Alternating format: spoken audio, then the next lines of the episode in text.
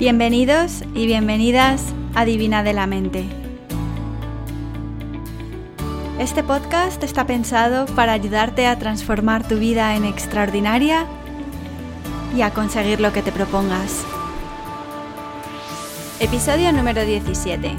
Entrevista a la nutricionista Blanca García Orea.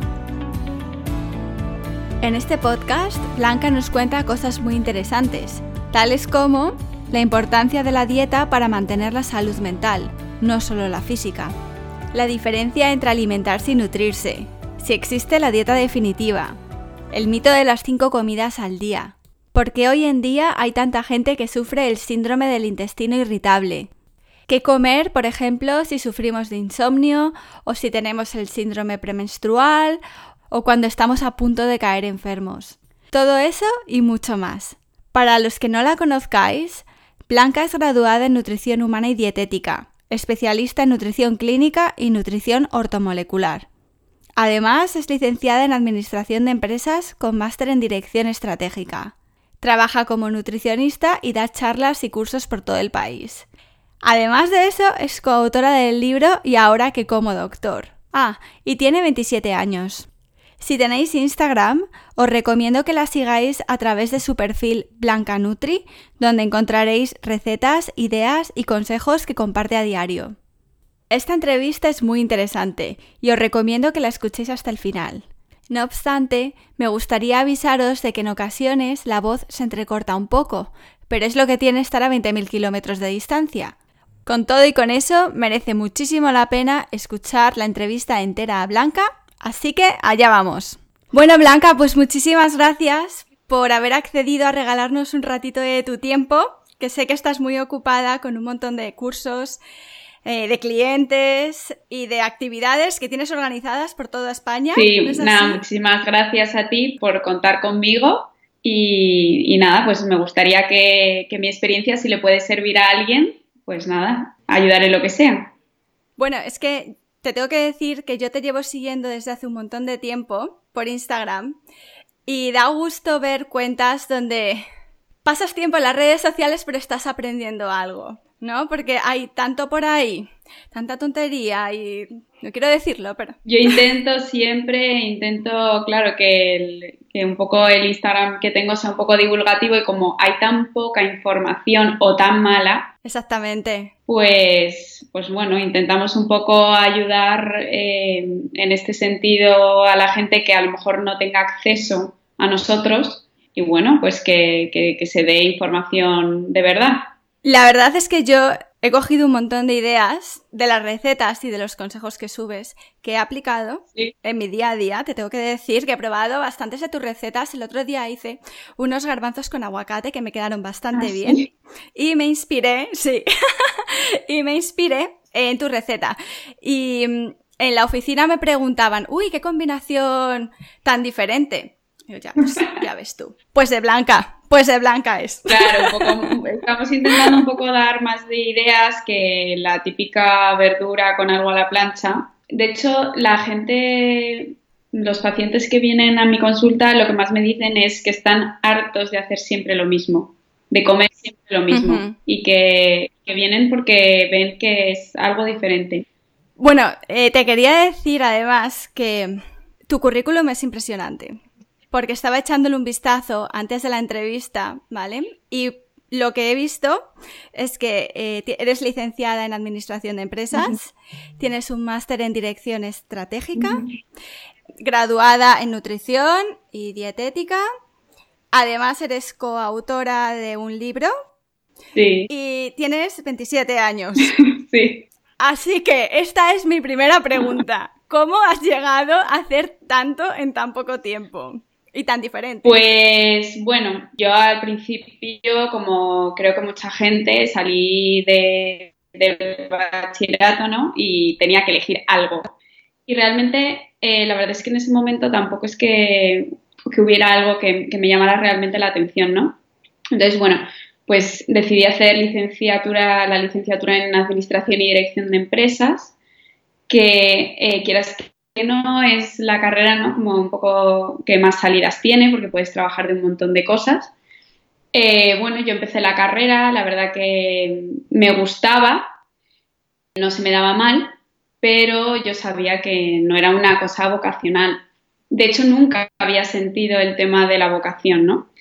Hasta que de repente llegó a quinto de carrera y como me empecé a encontrar mal de temas digestivos, empecé a tener gastritis crónica, eh, fui al digestivo y vi que absolutamente nadie me ayudaba y me dijeron que, tenía que tomar una pastillita, ¿no? Con 22 años, ya para, siempre, ¿no?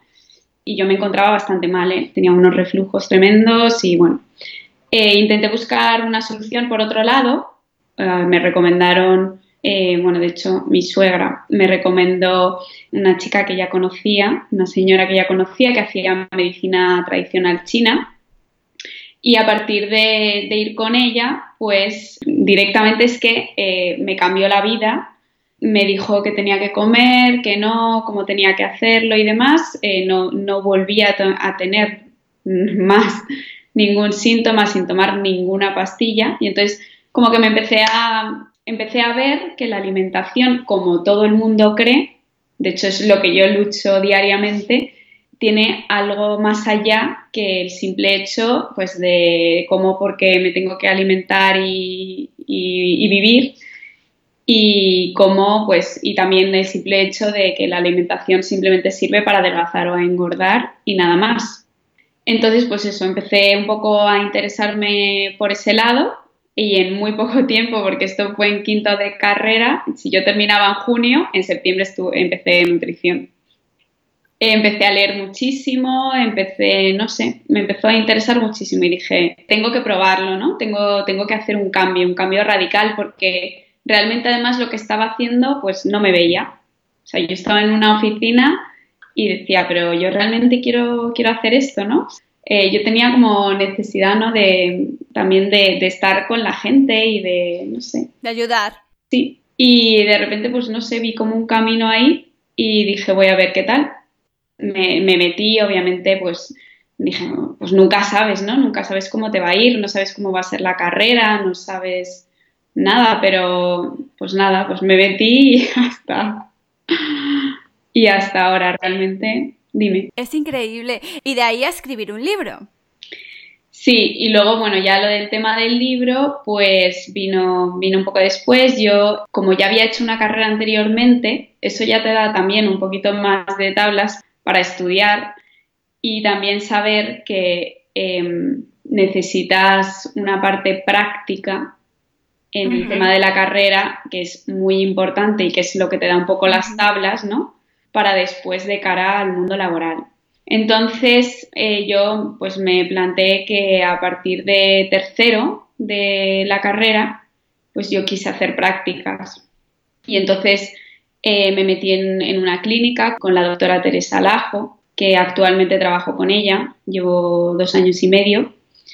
Eh, realmente he salido de la carrera hace muy poco, en, en julio del año pasado terminé eh, lo que pasa que estuve, bueno, pues he estado con ella, la verdad que ella ha sido la que me ha enseñado un montón de cosas. Y pues desde que la conocí, ella tenía pensado escribir un libro, pero no sabía muy bien, no tenía mucho tiempo, no sabía muy bien, pues eso, cómo, cómo iba a administrar el tiempo para hacerlo y demás. Entonces me lo planteó a mí y a otra, a otra de mis coautoras, que es Charo de Sistere. Y bueno, pues nos nos metimos al lío y dijimos, pues ¿por qué no, no? La verdad que, bueno, en ese sentido, pues rechazo pocas cosas. a mí me encanta formarme, me encanta saber cosas nuevas. El libro también, pues escribirlo al final te enseña muchísimo, ¿no? Porque tienes que, tienes que leer muchísimo, tienes que formarte en eso. Y se llama Ahora que como, doctor. Sí. Que no lo hemos dicho. Por cierto, lo he intentado. Es que yo no lo he podido comprar porque no está en el Kindle en el Kindle global, entonces no he podido descargármelo, pero en cuanto vaya a España, en mayo, me lo compro. Que no te quepa la menor duda. Todavía en ese formato no lo tenemos y de momento no sé si lo tendremos. Pero, pero bueno, todo está por ver. De todas formas, me gusta a mí tener los libros de referencia en tapadura, así que cuando vaya a España me lo compro. Una pregunta que me viene a la cabeza cuando te estoy escuchando es, eh, en mi caso yo tengo una historia similar, también estudié Administración de Empresas y Derecho. Me sigo dedicando a tiempo parcial a ello, pero también me di cuenta a los pocos años de empezar a trabajar que eso no era lo que más me llenaba en la vida, ¿vale? Que había otro tipo de caminos para los que yo pienso que he venido a este mundo a hacer. Eh, ¿Has sentido en algún momento resistencias? ¿Cómo has sobrellevado los momentos de duda o de confusión, de decir, si es que los has vivido, de decir, ¿qué estoy haciendo con mi vida? Madre mía, ¿por qué no me quedo en mi camino? ¿Y si fracaso? ¿Qué va a pensar la gente de mí? No, no, por supuesto, por supuesto que los he sentido, como todo el mundo digo yo. De hecho, a ver, obviamente yo estaba trabajando, cuando empecé la carrera tuve que dejar el trabajo y meterme a un trabajo a tiempo parcial y en ese momento pues dices, me quedan cuatro años para poder ejercer, que encima tengo una carrera y obviamente pues hay muchísimos, muchísimos momentos de dudas que dices, ¿y ahora qué estoy haciendo? Sobre todo porque además en el tema de la nutrición, que además mucha gente en Instagram me, pregunta, que están agobiados los que están haciendo la carrera porque dicen que no tienen salidas, ¿no? Es una carrera que no tienen salidas y eso también lo he escuchado yo muchísimas veces, solo que yo soy de las que piensa que las cosas no tienen salida si no te las si no te las curras, porque claro, detrás de esto hay muchísimo muchísimo muchísimo trabajo. Entonces, si te quedas sentado de brazos cruzados a esperar que te lleguen las ofertas, pues bastante complicado, ¿no? Por eso también, yo creo que también fue una de las cosas que, me llevó, ¿no? A abrir el Instagram, hacer un poco más de, no sé, un poco más de movimiento. A buscarte tú las salidas. Claro, primero porque me gusta y segundo porque hay que buscarse las salidas en eso y en todo. Y como realmente es a lo que me quiero dedicar, tenía dos opciones, o buscarme yo las salidas o si me quedaba sentada que no sabía si iba a poder trabajar en ello o no, pues no iba a poder hacerlo. Entonces, pues no me quedaba otra, ¿no? Y bueno, pero sí, hay momentos de dudas y momentos de pensar qué hago si yo ya tengo una carrera, si todas mis amigas están trabajando y yo estoy aquí todavía estudiando, nueve años, y complicado vamos. Lo que es la pasión, de todas formas. Lo que es la pasión, lo que es la voluntad, lo que... Sí. sí, sí, sí. sí.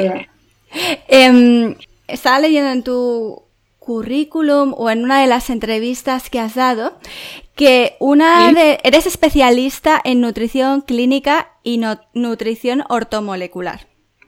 ¿Esto qué significa? Porque tiene un nombre em, complicado pero me parece, yo he leído algo sobre ello y me parece muy interesante, pero para la gente que no lo sepa, ¿de qué, de qué trata? Pues a ver, la, nutrición ortomolecular eh, trata un poco de la nutrición celular, que no la alimentación. O sea, tú cuando, cuando comes te alimentas, pero otra cosa muy diferente es nutrirse, ¿no? Entonces, la nutrición ortomolecular es una nutrición preventiva porque mm, eh, las células tienen que estar correctamente nutridas con minerales y vitaminas. Por ejemplo, una cosa que suele pasar muchas veces es gente que viene a consulta y dice, estoy agotada o no sé qué me pasa y los análisis los tengo perfectos, porque es que los análisis es como ya un paso posterior, ¿no? O sea, eh, cuando ya algo está en sangre, es un paso posterior, no quieres, por supuesto, no quiere decir que no sea reversible, pero es ya un paso posterior a lo que ha pasado antes a nivel celular. Entonces nosotros intentamos corregir eso a nivel celular primero antes de que ya vaya a más, digamos. Es, es una forma de prevención. Y además es una cosa, eh, también es una nutrición completamente individualizada por ello, porque claro, tienes que escuchar a ver qué, qué síntomas tiene el paciente, qué le pasa, etcétera, y luego ver cómo solucionarlo y cada uno es un mundo completamente diferente. Entonces, ¿quieres decir con eso que no hay una dieta definitiva? Es decir, que lo que a ti te va bien puede ser que a mí no me vaya bien y que a lo mejor comer piña durante un día entero no es lo más adecuado para mí si quiero perder peso, por ejemplo. Sin duda, sin duda hay que individualizarlo. Eh, por ejemplo, el tema de la divulgación, por ejemplo, en Instagram también es muy complicado porque a mí individualizar, o sea, generalizar me cuesta muchísimo porque efectivamente lo que te sienta a ti bien me sienta mal a mí o, al revés. Y esto es porque, mm, por ejemplo, en el intestino tenemos bacterias buenas y bacterias malas y estas bacterias es como un ADN, o sea, ni tú, ni yo, ni nadie tenemos las mismas bacterias. Y la diversidad de bacterias, eh, digamos que implican que eh, tipos de alimentos te van a sentar mejor o peor. Por eso yo tengo un tipo de bacterias y tú otro, a mí me sientan bien unas cosas y a ti otras. Y sobre todo el tema de las dietas milagro, como tú dices, el tema de la piña y demás, eh, son dietas muy repetitivas y cuanto menos, cuanto menos alimentos diferentes comas, ojo, digo alimentos que no productos, que nadie se confunda con, bueno, pues ah, tendré que tomar entonces pizza, eh, tendré que tomar verduras, eh, frutas, tal, pero también necesito cosas, productos industriales, pero no. Cuantos menos variedad de alimentos comas, menos diversidad bacteriana tienes y al final también eh, el tema de las bacterias implica muchísimo en la ansiedad y luego, bueno, ya en un estadio así más lejano, que no muy lejano, pero en enfermedades, por ejemplo, autoinmunes y, muchos, bueno, y casi todo tipo de enfermedades, ¿no? Como, como decía Hipócrates, que el origen de todas las enfermedades está en el intestino.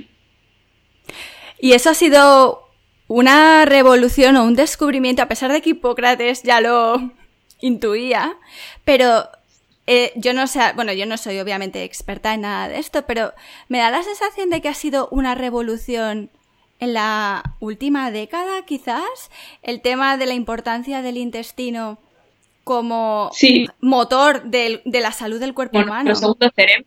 Sí, el intestino es el segundo cerebro, exacto. Ha sido, ha sido bastante revolución porque se ha visto que, eh, vamos, se ha visto científicamente y yo lo veo diariamente en mi consulta a la gente cómo mejora tratándole el intestino. Es increíble, pero increíble. ¿Sabes? Una, por ejemplo, uno de los cursos que nosotros, eh, bueno, que yo hago es el curso del intestino en nuestro segundo cerebro, que vamos ya este fin de semana para hacer la, sexta edición. Madre mía. Sí, a la gente le ha, no sé, le ha encantado. Y esto es que explica todo, toda eh, la relación que tiene el intestino con el cerebro, con las emociones, etcétera. Eso es muy importante para el tema de la depresión, tema de la ansiedad, mal humor, irritabilidad. Y es muy muy interesante porque cambiando la alimentación cambias también eh, eh, temas de estados de ánimo y demás. Y es muy importante. Sí, yo leí en algún sitio, no sé si esto es correcto o no, que la mayor parte de las sustancias químicas que pensamos que segrega el cerebro, como la serotonina, la serotonina el 90% se segrega o viene desde el intestino. ¿Es algo así? ¿Me lo estoy inventando o estoy diciendo? Sí, se produce en el intestino el 90% y el resto en, y el resto en el cerebro. Fíjate. Es, por ello por lo que eh, cambiando la alimentación y si tú no nutres bien al intestino, no va a producir esa cantidad. Si de normal produciría un 90, pues a lo mejor produce un 50, un 40, un 30 por eso la importancia de, por ejemplo, en el tema de los ansiolíticos son recaptadores de serotonina en el cerebro y al final, si tú estás comiendo mal y tomas recaptadores de serotonina, pues, pues siempre estarás enganchado a, los ansiolíticos, ¿no? Sin embargo, si, si cambias la alimentación, yo tengo mucha gente que al final reduce muchísimo, también depende de los años que lo haya estado tomando y demás, pero son capaces de reducir en muy poco tiempo, pero digo muy, muy poco tiempo, el tema de los ansiolíticos cambiando la alimentación. Yo, la experiencia personal que tengo también es, em, durante muchos años, trabajaba en trabajos muy estresantes. Comía, nunca he comido mal en plan de comer muchos envasados o muchos, mucha bollería industrial, pero digamos que no prestaba ningún tipo de atención a lo que comía, ¿vale? Cualquier, lo que fuera rápido, eh, rápido, efectivo, era lo que comía. Casi nunca cocinaba. De hecho, cuando vivía en Madrid, creo que en un año igual hice la compra dos veces. Me da vergüenza mm. reconocerlo. tomaba café a todas horas para mantener la energía al ritmo que necesitaba. tomaba cañas, copas después del trabajo varias veces por semana. Y todo esto se tradujo en un bucle que no quiero ni recordar. Porque nunca, yo no tenía sobrepeso, pero tenía una falta de energía que intentaba suplir con sustancias como el café o, el alcohol. Sí. Horrible. Había días que cenaba, tú fíjate qué vergüenza. Había días que cenaba un biomanán o como se llame y una caña. A raíz de eso, normal que tuviera problemas con ansiedad, insomnio, eh, taquicardias, hasta que llegó un día que dije, se acabó lo que se daba, así no puedo vivir. Y tendría, pues eso, 28 años, así. Desde el momento en el que empecé a cocinar, a hacer la compra, aprendí cuatro reglas básicas de cocina, tampoco es que yo sea aquí ninguna chef. Eh, reduje el consumo de alcohol casi por completo y el de café. No me he puesto enferma, creo que en los dos últimos años. Pero nada, ¿eh? Ni un catarro. En el intestino también está eh, gran parte de la, de la, inmunidad. Entonces, al final, si no cuidas eso, y claro, si, si, no te estás aportando vitaminas, minerales que con la comida que tú hacías no las aportabas, pues claro, ¿cómo, cómo no te vas a poner mala? Es imposible. O sea que cambia, cambia muchísimo y cambia, cambia la vida a mucha gente. Bueno, totalmente. Otra pregunta que tenía para ti es que me ha venido, de hecho, a la cabeza esta mañana. Y es que, bueno, como decía, yo ahora cocino y me llevo la comida al trabajo todos los días.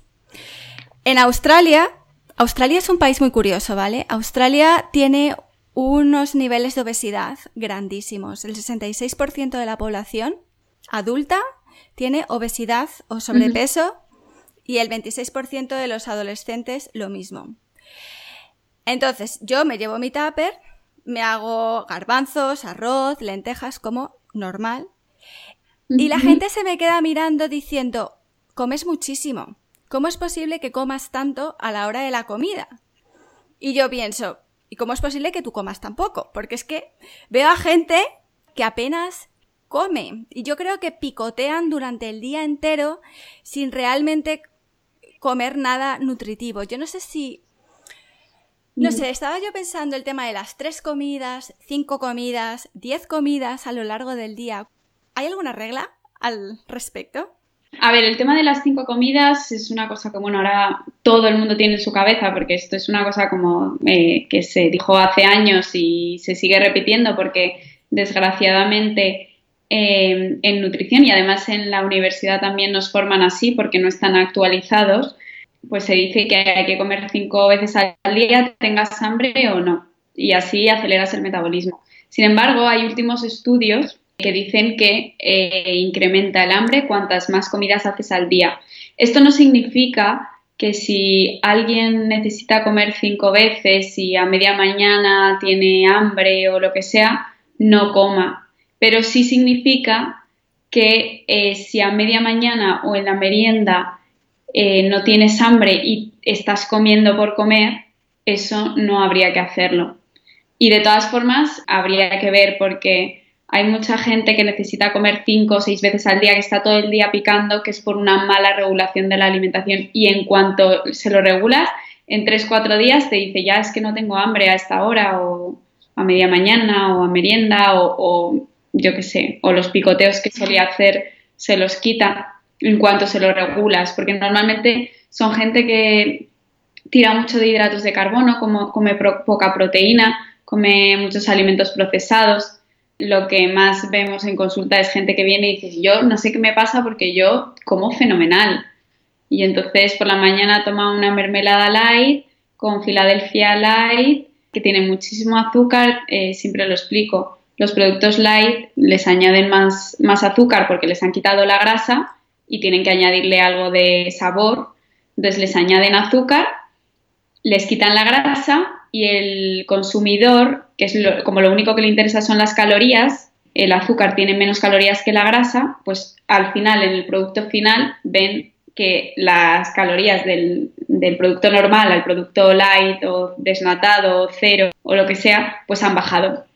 Pero eso no significa que no, esté, no sea un, alimento altamente procesado. Por ejemplo, pasa mucho en los yogures. Y bueno, también el tema de los edulcorantes eh, da, mucha, da mucha ansiedad, tema de los yogures edulcorados o con aromas. Un yogur de fresa de toda la vida, cero. A eso me refiero.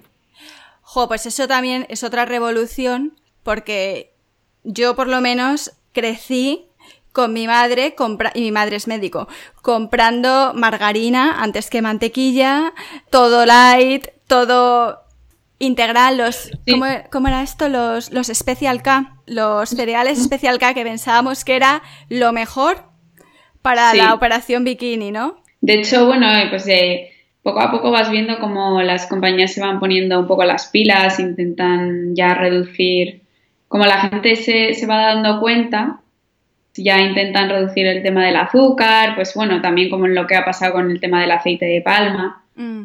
Pero bueno, sigue siendo un engaño porque entonces ahora le quitan a las galletas el aceite de palma, te pones sin aceite de palma y realmente es lo mismo, solo que sin aceite de palma. Es la misma, la misma basura. Ya. Así que bueno. Ahora mismo hay tantos tipos de dietas. Bueno, ya hemos hablado de cada persona es un mundo, pero hay gente que dice que el gluten es lo peor que te puede pasar en esta vida. Otra gente que es vegana y no tocan nada que venga de los animales. Otra gente que tiene terror a los hidratos de carbono. ¿Algo de o sea, ¿hay razón en algo de esto? ¿O, ¿O el mejor enfoque es comer de todo siempre que no tengas una alergia o algún tipo de enfermedad? Quiero decir, ¿hay algo de lo cual debamos escapar o no hay alimentos prohibidos? Eh, a ver, para mí los únicos alimentos prohibidos son los procesados. Las galletas, los cereales de desayuno, em, a lo mejor los panes refinados, no sé, todos los productos procesados o por ejemplo las sopas estas que vienen ya preparadas, todas esas comidas ya listas para tomar, para mí es lo prohibido. Todo lo demás se puede tomar, habría que ver ya, como hemos dicho antes, según la persona, qué es lo que hay que limitar o qué no. Bueno, eso y el azúcar, por supuesto. el tema del gluten, pues bueno, habría, habría que verlo yo. Eh, yo no digo que haya que quitarlo, pero, pero bueno, sí que es verdad que hay gente que hay gente que sí que lo tiene que quitar, que no lo sabe, que las pruebas le dan eh, falsos negativos o que ahora está, está muy de moda el tema de la sensibilidad al gluten y es gente que mejora muchísimo. Pues en ese caso o bien se puede reducir o en algunos casos así un poco más extremos habría que quitarlo. Pero bueno, el tema del gluten, pues eso es ya más un tema que habría que ver en consulta y con cada uno. Pero eh, así más en general, alimentos procesados que están llenos de azúcar y llenos de malos ingredientes como los aditivos, sulfitos, todo esto mm, destroza la microbiota intestinal, que es eh, lo que hemos hablado antes de las bacterias del intestino. Y esto pues te hace tener mucha ansiedad, te hace de ya eh, pues estar más propenso a tener enfermedades porque te hace que el intestino sea permeable, esa barrera intestinal esté abierta y por ahí pase todo, lo bueno y lo malo. Sí. Ahora se ha empezado a, a diagnosticar con mucha frecuencia el, ¿cómo se llama en español? El síndrome del intestino, irritable. Sí. ¿Es así? Sí, eh, sí, ahora mismo, vamos, ya te digo que casi, no sé, no sé qué porcentaje te podría decir, pero un porcentaje altísimo me viene con, con temas del intestino irritable. Además, ¿sabes por qué vienen? Porque también, entre otras cosas, como el, el digestivo no, no tiene tiempo o, y, no tienen ni tiempo y formación en tema de dietas tampoco, obviamente, porque no es su trabajo. Entonces, hay mucha gente que viene con temas de intestino irritable y no sabe qué hacer con su vida, no le han dicho nada, eh, simplemente le han dicho que se relaje, ¿no? Y que tiene mucho estrés, que es, es, lo típico que estoy viendo ahora. Todos les dicen que tienen estrés y realmente no es eso. Y en poco tiempo que les mandas a hacer unas pautas, cambia muchísimo, muchísimo. Y ahí, pues eso, hay mucha gente con, con intestino irritable y yo estoy segura que es por el tema de la alimentación, como aparte del estrés que tenemos, que es tremendo, em, que eso afecta muchísimo, pero, pero por el tema de la mala alimentación, que estamos todo el rato, todo el rato, por ejemplo, estamos continuamente comiendo gluten. Entonces también esa exposición al gluten tan elevada eh, hace que el intestino esté permeable y el alcohol, el azúcar, eh, todos los aditivos que comemos, que ahora claro, como comemos tantísimos aditivos porque comemos muchísima comida preparada al no tener tiempo. Entonces, pues bueno. Es un círculo vicioso. Sí, sí, sí, totalmente. No sé si tú estarás de acuerdo o no. Para mí, una de las cosas que más me ha cambiado la vida, siempre lo digo en el podcast, es el momento en el que aprendí a hacer, bueno, empecé a hacer yoga, meditación y aprendí también a escuchar qué es lo que mi cuerpo realmente necesita en cada momento. Porque vivimos también tan estresados y con tantas cosas en el to-do list, todo el día tachando tareas que tenemos que hacer y de una a la siguiente, que apenas tenemos tiempo ni siquiera para escuchar qué es de verdad lo que necesito. Y lo que necesitas hoy no es necesariamente lo que necesitabas ayer o lo que necesitarás mañana, ¿no? O lo que necesitas en invierno o en verano. No sé, yo desde que entré en este mundo, así un poquillo místico, digamos que ha traído consecuencias también positivas al mundo de la alimentación. Y por primera vez empiezo a notar lo que me sienta bien, lo que me sienta mal, a qué horas debo comer para dormir mejor o si debo desayunar mucho o poco. Antes iba en piloto automático sin prestar atención en absoluto a lo que yo sentía por dentro. No sé si es algo que tú también has vivido que Sí, por eso te digo, te digo un poco, por ejemplo, el tema de las cinco comidas es una cosa fácil para decirle así a la gente, ¿no? De haz cinco comidas y como vives en piloto automático, pues ya está. No sabes ni si tienes hambre, si no. Haces las cinco comidas y, y punto. Y encima haces las cinco comidas con lo primero que tengas, porque esa es otra historia. Que para hacer cinco comidas también tienes que estar preparado entre comillas, o sea, si tú estás en el trabajo y por narices tienes que comer algo a media mañana, pues y no tienes, eh, a lo mejor no te has preparado nada, no te has llevado nada, tendrás que comprarlo en la máquina vending de turno que te pilla más cerca. Entonces sí que es verdad que, que, no, ahora mismo pues nadie se escucha, nadie, nadie mira qué es lo que le pasa, igual que cuando alguien tiene alguna intolerancia, algo le ha sentado mal, lo que sea, y no se suele saber por qué, porque mm, a no ser que sea una cosa que no sea eh, gastrointestinal, que no sea un síntoma, un síntoma directo, normalmente no sabemos qué es lo que pasa. Si te pregunto qué, has comido ayer, probablemente ni lo sepas. Y bueno, pues eso, un poco sentarse, pensar, eh, también dedicarte tiempo a ti, hacer deporte, hacer lo que más te guste esas cosas, pues todo, todo influye y todo influye en la alimentación, en el estrés. Cuanto más estrés, más comida basura se come, se duerme peor, eh, también con el tema de la, de la comida basura, al final eh, tienes más inflamación, no sé, todo, todo influye y, y es verdad que no, no nos escuchamos. Bueno, pues muchísimas gracias por todo lo que nos has contado. Para terminar, ¿te puedo hacer un par de preguntillas rápidas? Como aquí no tengo el libro de... ¿Y ahora qué como, doctor? Iba a decir que me como ahora. ¿Y ahora qué como, doctor? Te puedo hacer un par de preguntillas rápidas para ver en diferentes situaciones qué podemos comer para manejar nuestras emociones o nuestra energía, siempre que no haya un problema con esos alimentos. Vale. Entonces, si estamos en esos días premenstruales donde el mundo nos parece que está en contra nuestra, que no podemos ni levantarnos de la cama de la pena, ¿qué recomendarías tomar? Pues a ver, en esos momentos, sobre todo en tema de síndrome premenstrual, eh, sí que eh, recomiendo no ir a por lo que te pide el cuerpo en ese momento, que es cualquier cosa azucarada, porque al final vas a hacer lo contrario, al final esa mini depresión que puedes tener y que, y que todo es horrible, te va a parecer completamente peor cuando te tomes el azúcar, no por lo que te has tomado, sino por los efectos que te produce, ¿no? Por la conexión esa que hablábamos intestino-cerebro.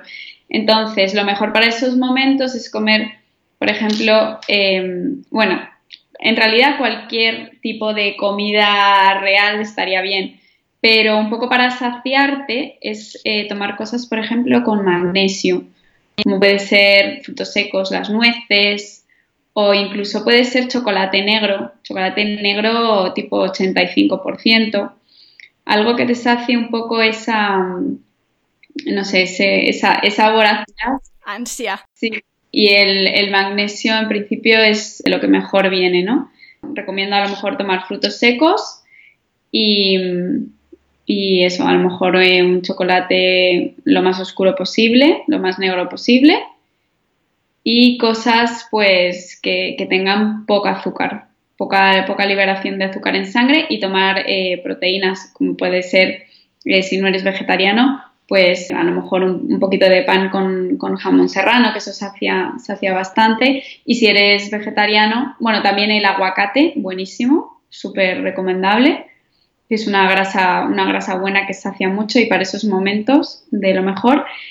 Y mm, eso, si eres vegetariano puedes tomar el aguacate y si no, pues también eh, huevo, no sé, algún tipo de proteína y grasa que, que te sacien. Vale, fenomenal. Y para la gente que sufre o sufrimos de insomnio en ocasiones, ¿qué podemos comer o cenar para dormir mejor?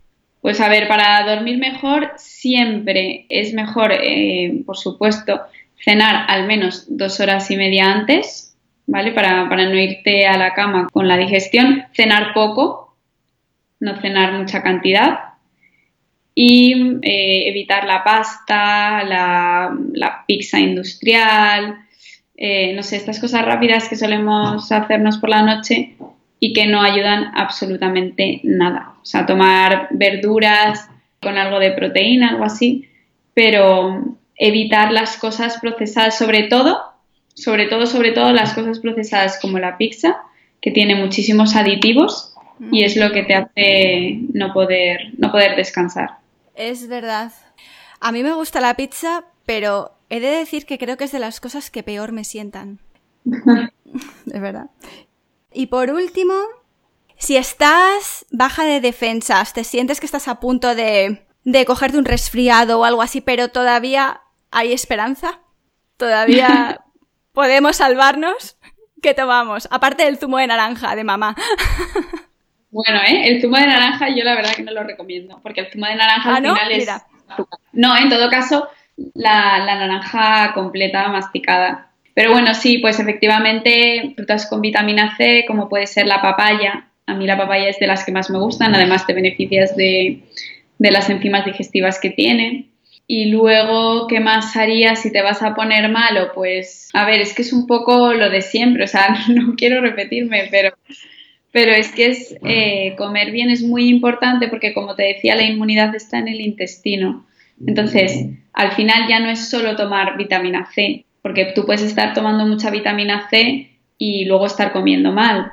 Entonces, si comes mal y tomas mucha vitamina C, no te va a servir de nada. Lo que tienes que hacer es comer bien y luego, si eso, tomar vitamina C, pero sobre todo comer bien para el tema de la inmunidad es completamente necesario sé que hay mucha gente que me dice, ¿qué alimento así total? Pero es que a eso me es muy difícil responder, porque no hay ningún alimento en concreto, porque si no te podría decir, pues mira, tómate una naranja y con eso ya te puedes, te puedes evitar esto, pero es que entonces estás tomando una naranja más que luego te tomas la galleta de turno y tal, al final no, no hace nada eso.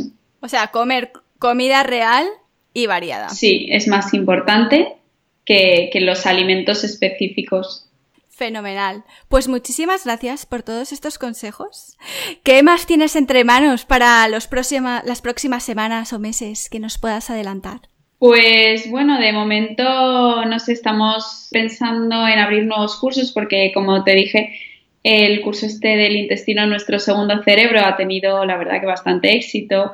Nos lo han pedido también para hacer en, otras comunidades, en Valencia, en Málaga, etcétera. Entonces, bueno, probablemente nos, desplacemos a algún otro sitio que ya hemos estado en Barcelona, pues probablemente a lo mejor y si, si la suerte nos acompaña y podemos, pues podremos ir a otras ciudades a hacerlo.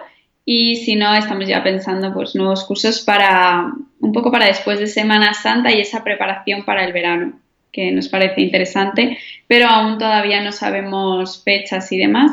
Y bueno, pues iremos viendo. De momento eso es eh, lo que tenemos un poco en mente. Bueno, pues seguiré siguiéndote en Instagram y aprendiendo de todo lo que nos cuentas porque es súper interesante y de verdad muchísimas gracias porque lo que haces mejora la calidad de vida de la sociedad. Así que estás contribuyendo a, crear un mundo mejor. Así que muchísimas gracias. Muchísimas gracias por, por la oportunidad y ojalá podamos llegar a más gente y que se vea qué importante es esto para estar bien para, tener salud, porque, porque la alimentación es salud. Que es el primer paso para todo lo demás. Exacto, exacto. Bueno, pues un abrazo enorme y espero que nos veamos en persona en España en alguno de tus cursos. Muy bien, muchísimas gracias, Ana. Aquí termina el episodio de Divina de la Mente de esta semana. Si queréis contactar con Blanca para que os ayude con temas de nutrición, podéis encontrarla en Clínica Segura en Majadahonda, Madrid. Y si conocéis a alguien a quien le pueda beneficiar escuchar este episodio, no dudéis en compartirlo. En divinadelamente.com podéis escuchar episodios anteriores o leer mis blogs. Y si tenéis cualquier duda o sugerencia sobre temas de los que os gustaría que hablara en episodios futuros, escribidme a hola.divinadelamente.com. Hasta la semana que viene.